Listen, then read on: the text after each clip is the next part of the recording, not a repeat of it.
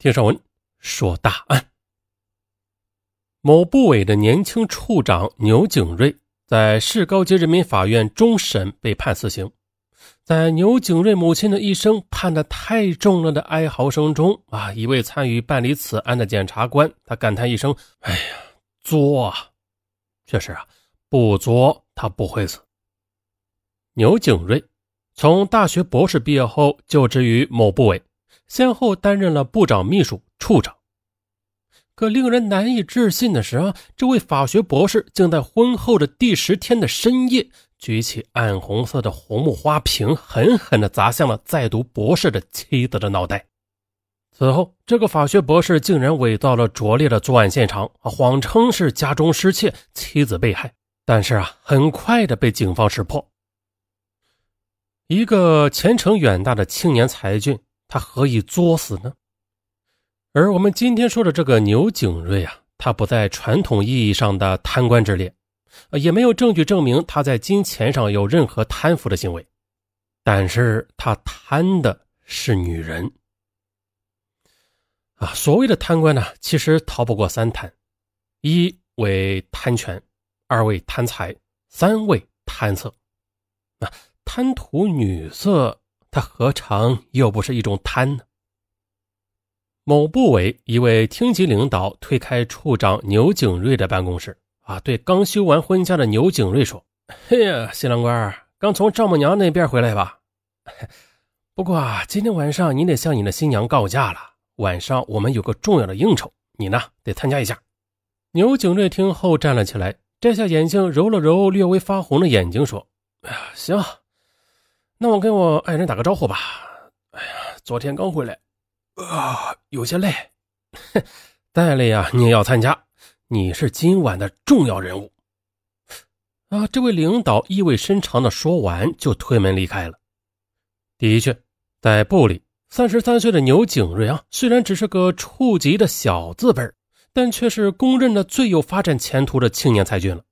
在部里工作不足十年的履历中，啊，牛景瑞已经担任过两个举足轻重的职务，一个是部长秘书，一个是处长。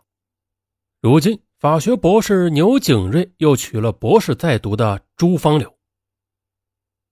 牛景瑞向领导请假六天，陪妻子赴回门宴，并陪双方父母去外边旅游。那这一番下来，这小伙子肯定是累得不轻啊。上午十一点。牛景瑞穿上黄色的风衣，匆匆出门，午饭后才赶回来。可是啊，旁边多了一个黑褐色的拉杆箱。随后的，他又让一位同事将他结婚的二点四万元的份子钱存到他的银行卡上。十六时，牛景瑞来到那位厅级领导的办公室，说：“我妻子呀，电话联系不上，晚上的应酬可能去不了了。”随后，牛景瑞回到办公室，用桌上的座机打了几个电话。到了十六点二十分，牛景瑞给妻子朱芳柳工作单位的孔处长发短信说：“孔处您好啊，冒昧的打扰您，我是朱芳柳的爱人小牛。我今天打他电话一直没有信号，打办公室的电话呀也没有人接啊。他其他同事的电话我也没有啊，因为有点着急啊，只好打扰您了。呃，他在单位吗？”孔处长看到短信之后，他连忙拨打没有来上班的朱芳柳的手机，可是对方却处于无法接听状态。孔处长向主管领导汇报之后，那主管领导让孔处长再联系朱芳柳的丈夫，问问这是怎么回事啊？孔处长拨通了牛景瑞的手机后说：“我们也找不到朱芳柳，要不你回家看看吧？啊，是不是在家里啊？”牛景瑞放下电话，他急匆匆地对同事说：“呀，啊，家里的电话打不通，啊，可能是出事了，我得回去看看。”说完呢，牛景瑞再次向领导请假说：“家里电话打不通，我呢得提前回去看看。”随后，牛景瑞便开车离开单位回家了。十八时十五分，牛景瑞赶回家中啊，见妻子躺在沙发上，头上都是血。随即，他先拨打了幺二零急救，又拨打了幺幺零报警。报完警之后，牛景瑞又给老家的父母打电话说：“爸爸，你快来吧，屋里进人了，朱芳柳出事了，人没了。”说完就挂断了电话。随后，牛景瑞又把电话打给了好友王子辉，他说：“家里出事了，朱芳柳受伤了，你。”你赶紧来一趟！王子辉闻讯之后，立即驱车前往。接着，牛景瑞又将电话打给朱芳柳的父亲，说：“家里进人了，朱芳柳被打了。”朱芳柳的父亲连忙询问详情，牛景瑞却哽咽着说不出话来。得到消息的朱芳柳的母亲是位资深的医生，他连忙打电话给牛景瑞，询问朱芳柳的情况怎么样了。牛景瑞却说：“朱芳柳不说话了，哎，你摸摸他的脉搏，看看他有没有呼吸啊。”朱亚芳的母亲着急的指点着，而牛景瑞却支支吾吾的说：“我我已经打了幺二零了，他他们马上就要到了。”急救中心的医生赶到现场之后啊，看到一名女子躺在沙发上，头部有血，血躺在地上，大约有二百毫升左右，人呢已经僵硬。见此情景，医生说没有抢救的必要了。而与急救中心的医生同时赶到现场的还有民警。经验丰富的民警勘察完现场之后，对牛景瑞说：“你跟我们到公安机关走一趟吧，需要做一些笔录，你懂的。”牛景瑞用哀求的眼光看了一眼赶到现场的好友王子辉，王子辉连忙上前搀扶着悲痛欲绝的牛景瑞，跟随着来到了派出所。可是进了派出所的牛景瑞，他却再也没有出来。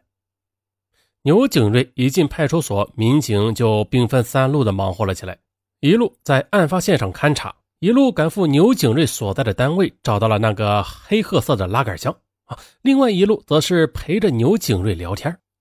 与此同时的牛景瑞的两部手机也被民警收走了。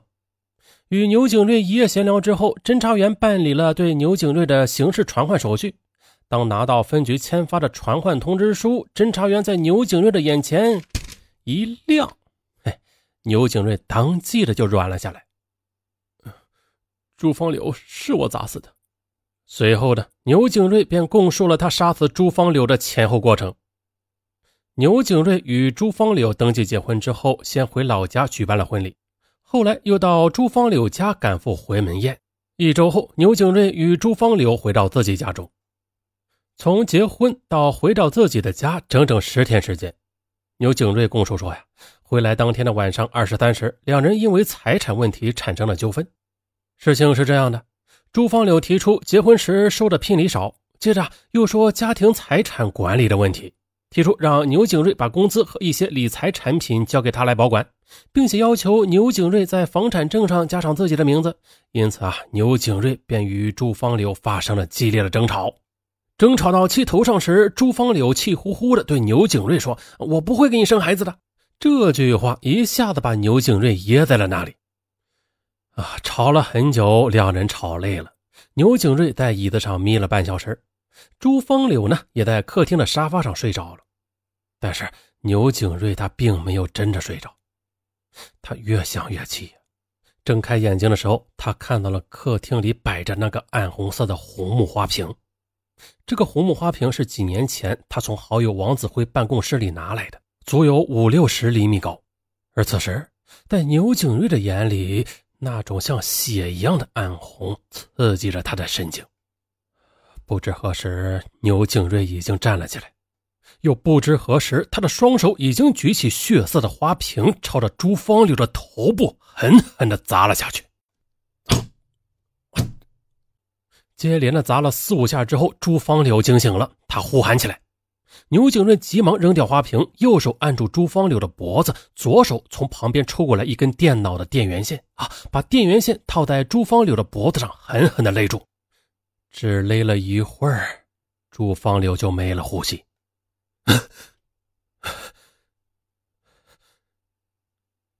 杀人后，牛景瑞决定伪装成一个入室盗窃的杀人现场。他从鞋柜里找出一双平时不穿的皮鞋，还有一副皮手套。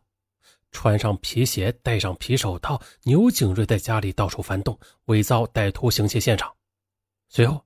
牛景瑞把朱芳柳钱包内的五百元现金和从老家带回来的礼金装到自己随身携带的黑色手提包里。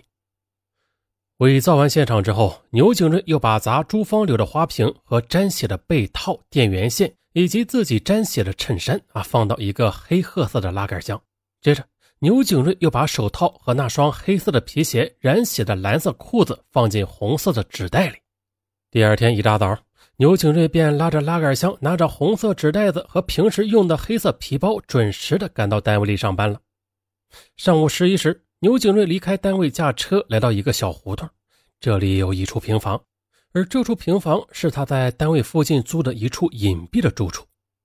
牛景瑞把被罩从拉杆箱里拿出来，清洗了血迹，又把花瓶放到房间的双人床下。随后，他又用锤子把朱芳柳的手机给砸碎，接着把半干的被罩又塞到红色的纸袋里，把衬衫、电源线、皮鞋、砸碎的手机和手机卡又放到另一个纸袋里。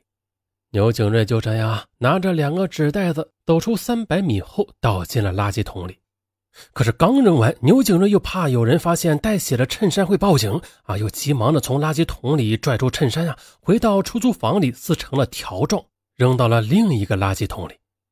做完这些，牛景瑞匆匆赶回单位，并把自己的风衣和砸朱芳柳时穿的蓝裤子送到洗衣店干洗，又让同事把份子钱存到了自己的银行卡上。整个下午，牛景瑞一直在制造着假象。他先用手机给朱芳柳的手机发短信、打电话，又给朱芳柳单位的办公室打电话，随后啊，又给朱芳柳单位的领导发短信。而在自己的单位，牛景瑞先向领导和同事暗示啊，他找不到妻子，妻子可能出事了。最后回到家后的半个小时内，牛景瑞又打了好多个电话，让所有人都知道朱芳柳被不速之客给杀害了。可是的。